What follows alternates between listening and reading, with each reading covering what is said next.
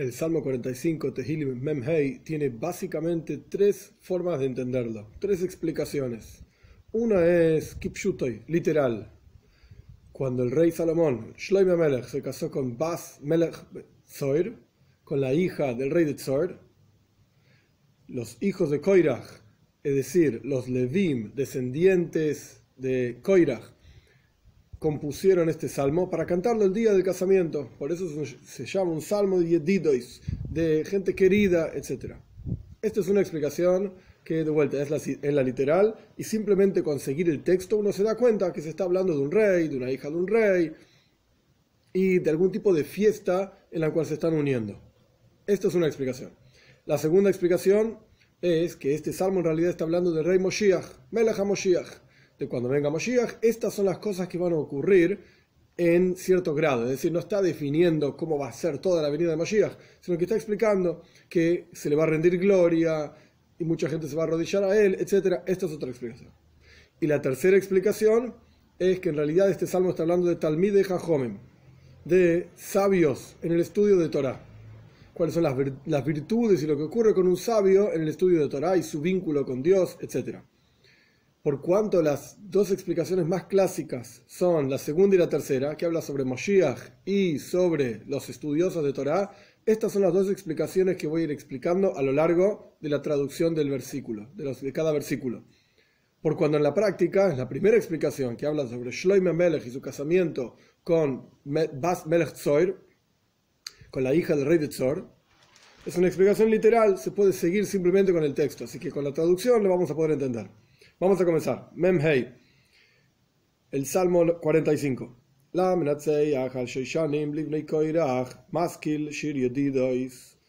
Para el director del coro, al Shoishanim. Shoishanim literalmente significa rosas. Shoishana es una rosa. Radak explica, uno de los comentaristas clásicos explica, que Shoishanim era un instrumento que se llamaba de esta manera, Shoishanim. Para Rashi, que es quien explica que todo este salmo está hablando de Talmid de Jajomim, de estudiosos, Shoishanim en realidad es Sheshoinim, que estudian halachis, leyes. Aquellas personas que estudian leyes. Y más aún, los Talmid de los verdaderos y realmente sabios del estudio de Toira, son suaves como una Shoishana, como una rosa. Para los hijos de Koiraj, por los hijos de Koiraj, maskil. Maskil significa que fue dicho a través de un traductor, los hijos de Koirach lo, compusieron para que lo cante otra persona, o simplemente es un tipo de cántico, o para entender realmente la virtud de los Talmud de de los estudiantes, de Moshiach. Yedidois. Yedid significa un cántico amado, querido. Yedid significa alguien querido, alguien apreciable. Veis, dos. Oimer ani masai lemelech, et seifer mahir. Rojas literalmente significa como un movimiento, como algo que se arrastra y se mueve. Quiere decir que mi corazón tiene un movimiento, Rojas Libi, mi corazón tiene un movimiento para decir algo, para pensar algo, que Davar Toif, algo positivo, algo bueno, digo yo, mis acciones son para el rey. Para el rey puede querer decir, de acuerdo a la explicación de Rashi que habla de Talmid de Jajom, de los sabios, para el rey es Dios para el rey puede querer decir, de acuerdo a la explicación de Radak, que habla sobre Melech HaMashiach. Y otros comentaristas también dicen lo mismo. Melech es el rey Moshiach. Mi lengua es como una pluma de un escriba rápido, una rápida pluma que el escriba escribe rápido. Entonces vamos a decir algo, voy a cantar algo que es algo positivo, algo lindo, algo bueno sobre el rey. Gimel 3.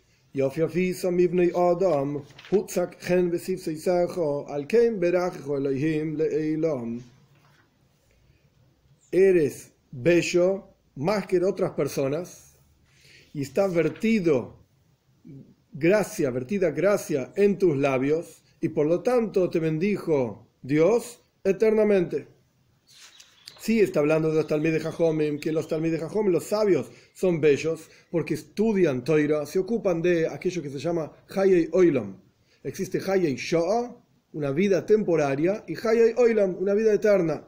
El estudio de Toira, la observancia de mitzvahs, trae a la persona, mitzvot trae a la persona a Hayei Oilam, a una vida eterna. Mientras que cuando la gente se ocupa del trabajo y de las cosas normales de la vida, mundanas, etc., esto es Haya y Sha'a. Esto es una vida temporaria, digamos. Porque este mundo obviamente se acaba y viene el mundo por venir. Entonces, eres más bello que las otras personas. ¿Qué hacen las otras personas?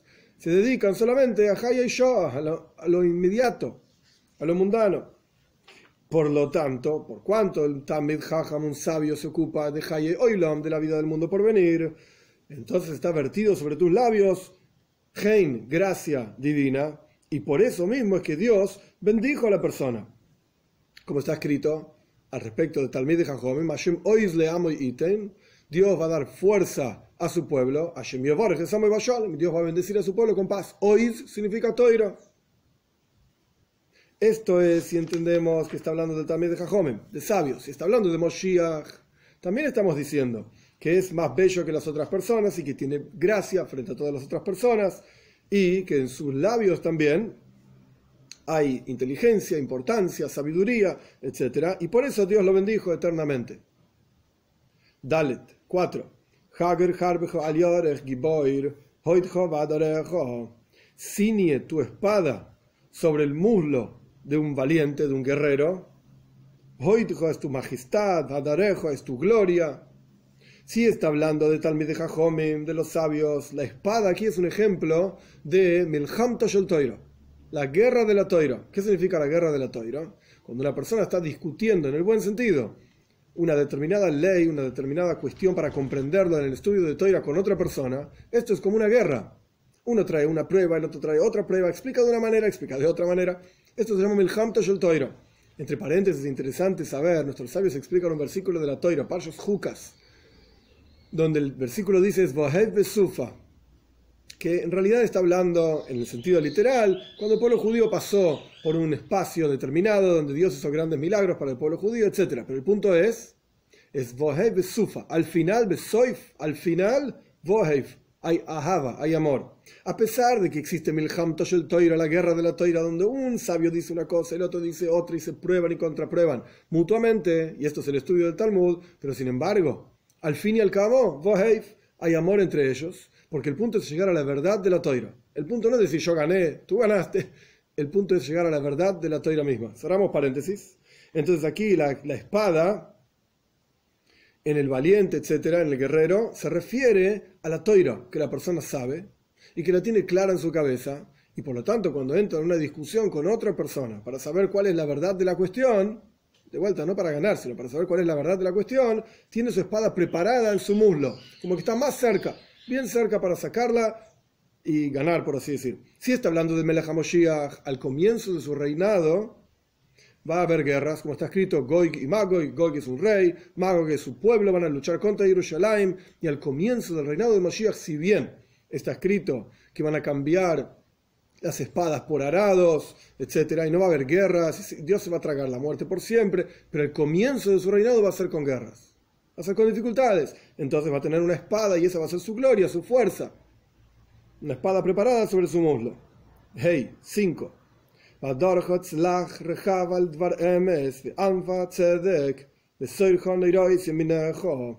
Y esta gloria le va a dar éxito y su éxito en realidad no va a ser solamente que está, digamos, montado en un caballo o que tiene su espada en la mano, como dijimos en el versículo anterior, sino que Reja Valdvar Emes va a estar montado sobre la verdad, sobre la realidad, la presencia de Dios, la toira, etcétera, etcétera, tanto al respecto del Talmud Chacham, del sabio, como al respecto de Mashiach de anva y humildad, y tzedek y justicia. Este es el concepto de un Talmud Hajam, de un estudioso, o de Moshiach también. Este versículo se ven los dos, simple, digamos, fácilmente.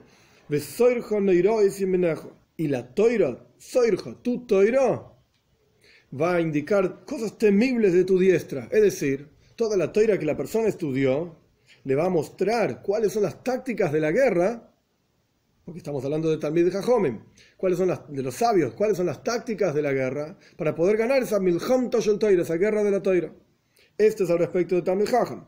Al respecto de Moshiach, Soirjo no se refiere a Toira, sino que te va a indicar el estar montado sobre la verdad, el, estar, el ser humilde, el ser justo, etc. Esto va a indicar yoire, por así decir, se dice en hebreo, es otro verbo que tiene similares palabras que toiro, Por cuánto va a ser guerra al comienzo de su reinado, como dijimos anteriormente, Mashiach, va a indicar cosas temibles de su diestra, es decir, su diestra se refiere a la guerra, y va a ser exitoso en esa guerra. ¿Por qué? Porque va a, tener la indicación clara de cuál es la táctica para ganar esa guerra y su principal fuerza es, como dice el versículo, estar montado sobre la verdad, sobre la humildad y sobre la justicia. Vov 6.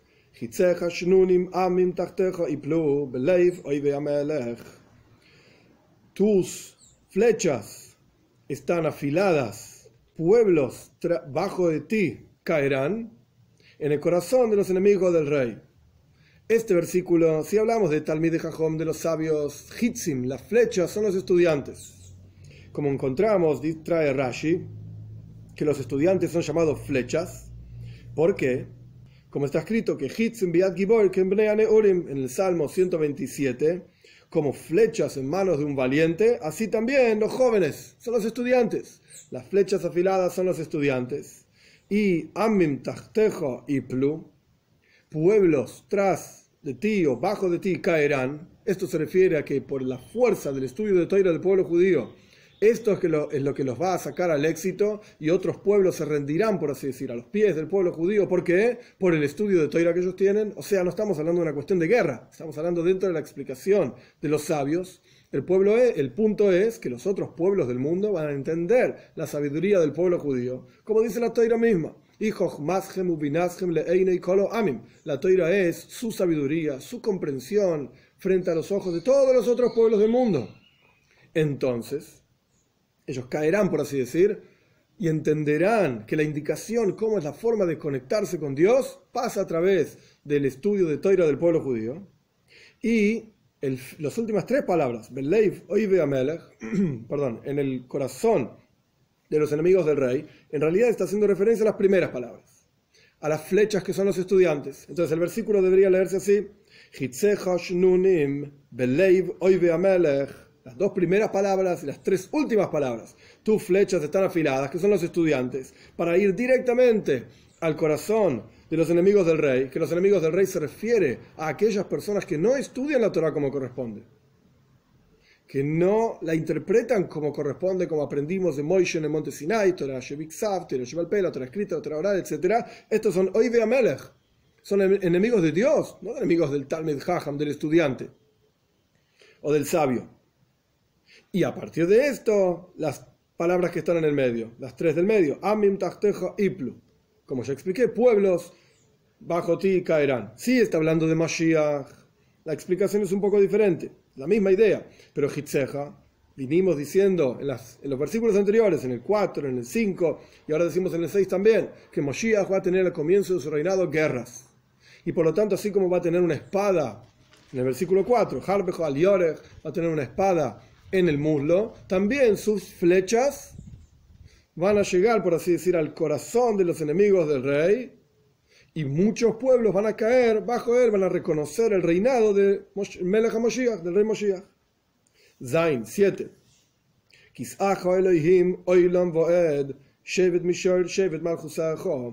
Tu trono como juez, como ministro, el Ekim aquí no quiere decir el nombre de Dios, sino que quiere decir como juez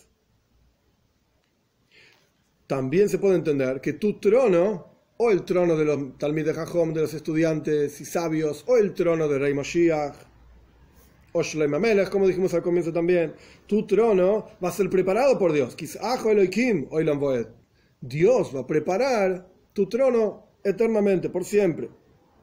Con un bastón de rectitud, un bastón de tu reinado, tanto se está hablando del Talmud de Jajom, de los sabios, tanto se está hablando del Melech HaMoshiach o de Shloim HaMelech, al fin y al cabo, el final del versículo es el mismo, el punto es el trono de este rey, incluso los Talmud de Jajom son llamados reyes también, Man Malki Rabbanan, dicen nuestros sabios. ¿Quiénes son los reyes? Es Rabbanan, nuestros sabios. ¿Por qué? Bi Melachim Porque en mí, dice la Toira, reyes reinarán. 8. Ges. אהבת צדק ותשנא רשע, על כן משוכח אלוהים אלוהיך, shemen sosen mejaverejo.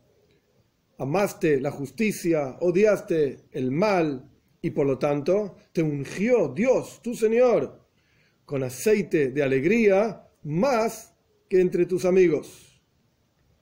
Es decir, este versículo se puede entender simplemente para cualquiera de las tres explicaciones, que o los Talmidei los sabios, o el rey Moshiach, Shlomo Melech, aman la justicia o odian el mal y por lo tanto Dios lo ungió como rey. Shemen Sosen, aceite de alegría, Meja entre tus compañeros fuiste elegido con aceite de alegría. ¿Cuál es la cuestión de aceite de alegría? Que cuando seas ungido como rey entre tus compañeros, esto va a causar sazón. No es que el aceite de alegría, sino que el aceite, la unción de esta persona, como sabio entre el pueblo judío, como el rey, Moshiach, como Melech, esta unción va a causar sazón, va a causar alegría, meja entre tus compañeros, o porque fuiste elegido entre tus compañeros. Tes 9. Moir kolbik min descripción de la alegría. Todo esto es un ejemplo de la alegría que va a ocurrir en el momento del reinado, de vuelta, o de los Talmud de Jajomim, o de Shlomo Melech, o de Rey etc. Las tres primeras palabras son, se refieren a especias que tienen un aroma muy rico. Moir, mirra, baoles, quetzíos, diferentes tipos, casia, diferentes tipos de aromas. Son todas tus ropas, o sea, tus ropas tienen, están perfumadas y son más bellas min shen que palacios de marfil. Min más bello que todo esto es la alegría que va a ocurrir entre tus compañeros y entre todas las personas cuando seas ungido como rey. Yud 10.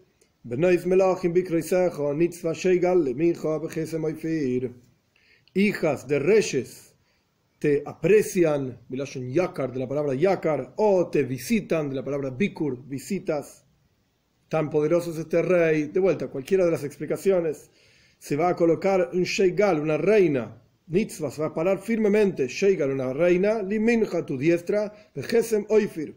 Con oro que venga de oifir, que evidentemente era un oro muy especial y muy puro y muy bueno, etc.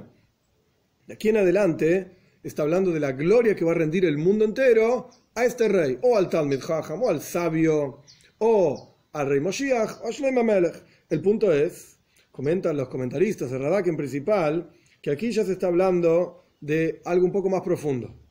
Cuando se habla de la reina, en realidad estamos hablando del pueblo judío. Es el pueblo judío el que va a estar junto con ese sabio, con el rey Moshiach, etc., y cuando se habla de Bas, en un minutito vamos a empezar a estudiar sobre las hijas, unas hijas que vienen para aquí, unas vírgenes que vienen para allá y van y vienen, etc. Todas estas hijas son los, seres humanos de los otros pueblos del mundo, de las naciones del mundo, que van a rendir honor a los Talmud de a los sabios o al rey Moshiach. Por supuesto también a Shlomo Melech, etc. Pero el punto es que todos los pueblos de la tierra van a reconocer el reinado del rey Moshiach. Entonces, cuando aquí hablamos de Benois Melachim, las hijas del rey, que te visitan, y hay una reina, esta reina es el pueblo judío. Y las hijas del rey se refieren a todas las otras naciones del mundo. Por eso continúa, Yud Aleph, 11. Shimi Bas, Urei, Neich, Ameich, Escucha, hija.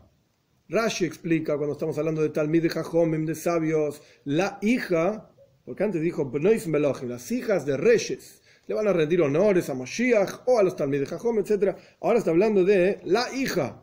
Esta hija se refiere a Knesset Israel, al pueblo judío. Así explica Rashi. En el versículo anterior, cuando hablamos de Sheigal, la reina, esta es la explicación de Radak. Esta reina se refiere al pueblo judío que le rinde honor a Moshiach. Pero Rashi explica de otra manera, hablando del estudio de Toira, de los sabios, etc. La reina, él no dice a qué se refiere, simplemente, dice una reina. El punto es que el Tamid Jajam va a tener algún tipo de reina, el sabio va a tener reina. En este versículo, en el 11, aquí ya se refiere a Knesset Israel, al pueblo judío, donde se le dice, Shimi, escucha, mi hija, Urei, y observa, Behatios Neich, y torna tu oído, y olvídate de tu pueblo y de la casa de tu padre. Lo que se le está diciendo al pueblo judío es, tenés que escuchar ¿Cuál es el camino adecuado? Seguí al Talmud Jajam, seguí al sabio de la Toira. Ese es el camino adecuado y tenés que tornar tu oído para estudiar Toira y tenés que olvidarte de que fuiste idólatra. como sabemos que el surgimiento del pueblo judío, desde el otro lado del río estaban asentados tus padres. Abraham tenía un padre que se llamaba Terach, que era un idólatra. Y Abraham mismo fue un idólatra también hasta que entendió la grandeza de Dios, la unicidad de Dios, y ahí comienza la historia, digamos, del pueblo judío. Entonces, lo que se le está diciendo es, olvídate. Y más aún, todos los pueblos que rodean al pueblo judío, que son paganos, idólatras, etc., también influencian a las personas Knesset Israel, a la reunión del pueblo judío, y por lo tanto se le está diciendo a tíos Neich, presta atención, torna tu oído, Olvídate de tu pueblo, Beis y la casa de tu padre. Yud Beis, 12. Y deseará el rey tu belleza, es decir, cuando te olvides de todas las cosas que hiciste antes, hicieron tus padres y tu casa, etc., y hagas buenas acciones, estudies Torah, cumplas mitzvot, entonces el, rey va a desear tu belleza, porque él va a ser tu señor, y te arrodillarás a él. Esto si está hablando de Talmud Jajón, de los sabios. Si está hablando de Moshiach, el versículo 11 y el versículo 12, está hablando del pueblo, de, todos los otros pueblos, perdón, de la tierra. El Bas, esta hija, se refiere a cada uno de los otros pueblos que van a reconocer la grandeza de Moshiach. Entonces le está diciendo, Shimi Bas, escucha mi hija, rey, observa, escucha a Teosneich, con atención y olvídate de tu pueblo. Es, idolatría, es paganidad. Entonces tenés que venir hacia Dios a través de Moshiach. Y por eso cuando dice el versículo 12, Visaba Melech, el rey va a querer, el rey se refiere a Dios. En la explicación que dimos antes también se refiere a Dios. También de Jajomim a través de que enseñan Toira y la gente se les acerca, pisaba Melech y hacen buenas acciones, Dios es el que va a querer las buenas acciones de las personas. Entonces aquí también en el versículo 12, tanto si se refiere a también de Jajomim, sabios, o se refiere a Mashiach, Melech, va a desear el rey, Dios, tu belleza, porque Él es tu Señor y te, arrodillarás a Él. O a través de los sabios, o a través de Mashiach. Yud Gimel, 13. Y la hija de Tzoir, con una ofrenda, también se va a acercar, incluso aquellos que están cerca de Eretz Israel y que se negaron siempre a aceptar la grandeza del pueblo judío y la importancia del pueblo judío, etc., o a través de los también de Jajomim, de los sabios, o a través de Rey Moshiach, etc., buscarán tu rostro. Tu rostro buscarán incluso aquellos que son los ricos entre los pueblos y tienen poder y no necesitan a nadie, ellos también vendrán a buscarlos, a a los sabios, a, Dios, a Moshiach, etc. Yud 14.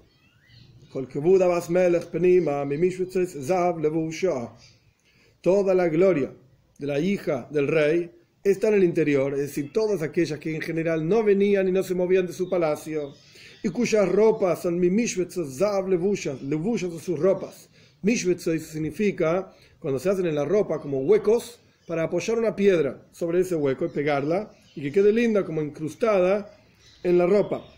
Esta es la traducción de la palabra Mishvetzoy, como huecos en la ropa. Y entonces, de huecos de oro es su ropa. Lirkamois tesvav 15 Lirkamois tuval la melech besule sacharea reisea mubais lach y continuamos. Estas hijas de reyes que se están acercando al pueblo judío que se refiere o a las otras naciones, Amim, Tachteja, Iplu, como dijimos, que los pueblos van a caer, van a estar bajo de ti, o que se refiere al, a las hijas de reyes que rendirán honores a Moshiach, vienen no solamente vestidas con Mishbetzes Zav, con estas ropas de incrustaciones de oro, etcétera, sino que también bordados serán traídas cada una de ellas al rey. En este caso, si hablamos de Talmud de Jajomim, de sabios, el rey es Dios. Todas las hijas del rey se acercarán a Dios. Si hablamos de Moshiach, se puede entender los otros pueblos acercándose a Dios. O se puede entender incluso todos los reyes acercándose a Moshiach para reconocer su grandeza. Vírgenes Ajareya Reisea y tras de ella, tras esta virgen, sus compañeras, sus amigas, Muvaislach, son traídas al rey. Todos rinden honor a la Toira, al pueblo judío o al rey Moshiach. Tetzain, 16. Tuvalna bismochis vogil, teboyeina beheichal melech.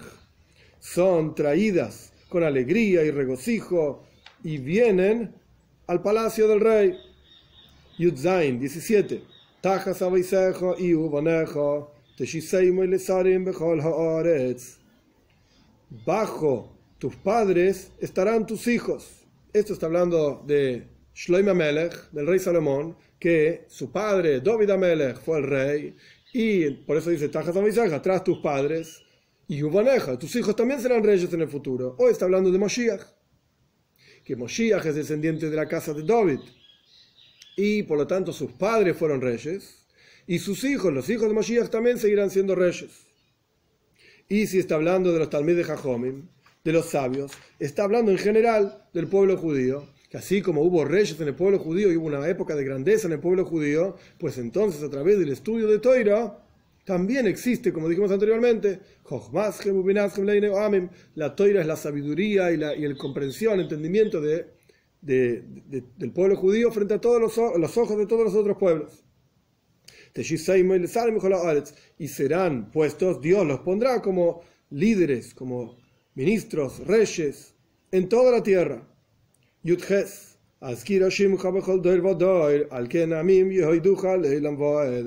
Voy a mencionar tu nombre. Hoy está hablando de Dios, el nombre de Dios, que es el que genera toda esta grandeza para los Talmud de Jajomim, para Moshiach mismo, para el rey Salomón, etc. Hoy está hablando de Moshiach. Voy a mencionar tu nombre y voy a recordarlo en cada momento, como está escrito, tu, tu salvación esperamos todo el día. Y todo el día significa no solamente todos los días, sino todo el día en cada generación. Entonces voy a mencionar tu nombre en cada generación. Al Kein y por lo tanto, Amim Yehoiduja, pueblos van a reconocerte, Leoilam Boed, eternamente. O al pueblo judío como sabios, o al rey Moshiach, o a Shloim Amelech, o al rey Salomón, como cántico, digamos, terminando ese cántico, la grandeza del rey Salomón en su casamiento con la hija de, de Tzoir, la hija del rey de Tzor, etc. Entonces su nombre será mencionado y es un cántico en alabanza a su casamiento. En este, en este salmo tenemos varios versículos. Uno, Bekitsur, en resumen, interesante, el 14, Melech Penima. Toda la gloria de la hija del rey en el interior. Hablamos anteriormente que este versículo estaba hablando de los otros pueblos acercándose a Moshiach, o incluso acercándose a los Talmud de Jajom, a los sabios, las hijas de los reyes acercándose a Moshiach, etc. Pero este versículo también se utiliza para entender la grandeza de la mujer judía y la importancia de la mujer judía en la casa y en general en el pueblo judío.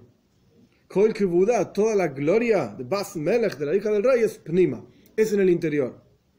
La mujer judía es la encargada de sostener, se llama Akeres Abais, lo principal de la casa, de la palabra Ikar. Ikar es lo principal.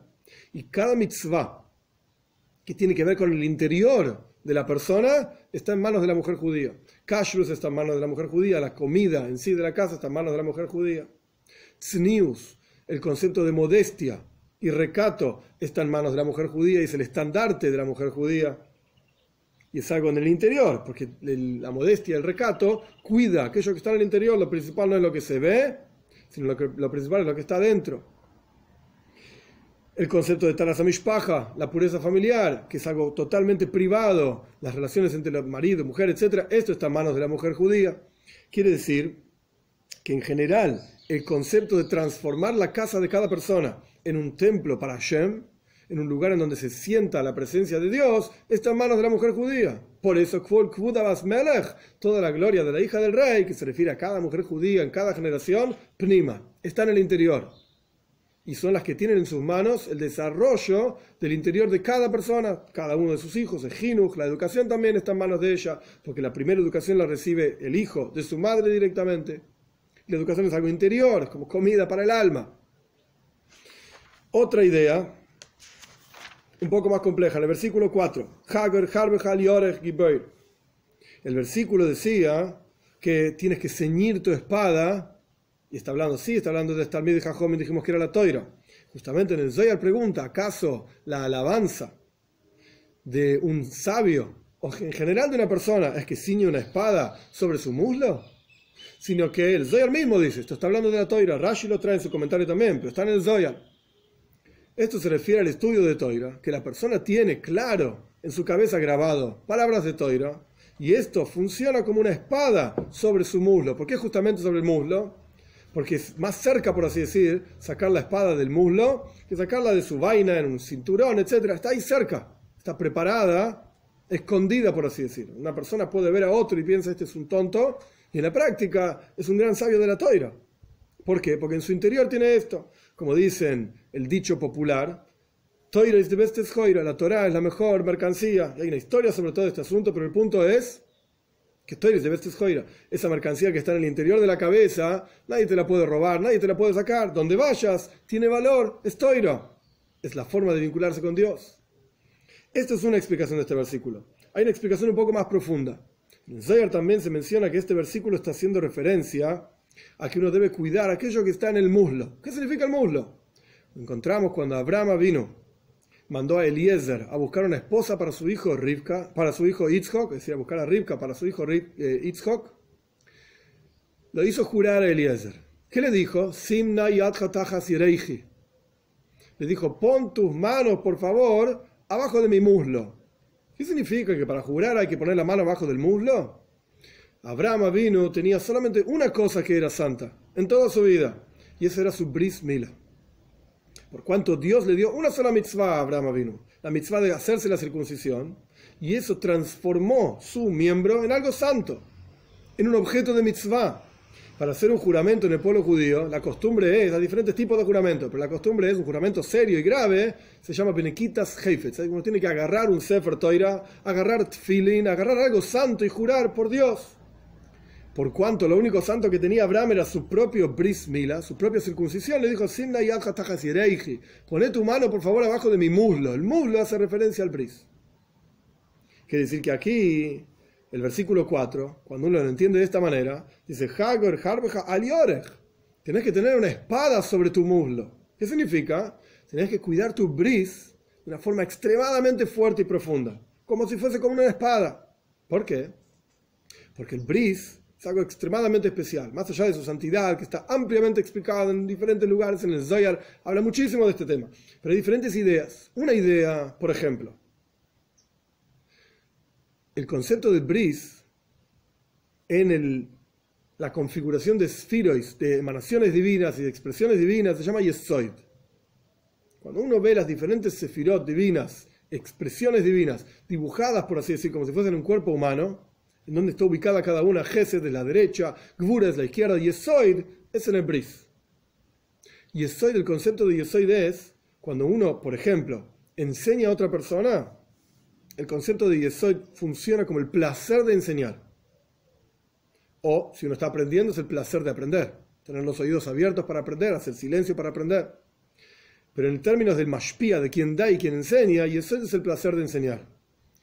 Entonces, el bris está directamente relacionado con el placer, tanto en el hombre como en la mujer. Los órganos reproductores, etc., están directamente relacionados con el placer. El concepto de cuidar el bris, una idea por lo menos, de cuidar el bris significa que uno debe cuidar que su placer personal no sea en cosas mundanas y no sea en tonterías, etc., en comer, en beber, etcétera, etcétera, sino que sean cosas santas.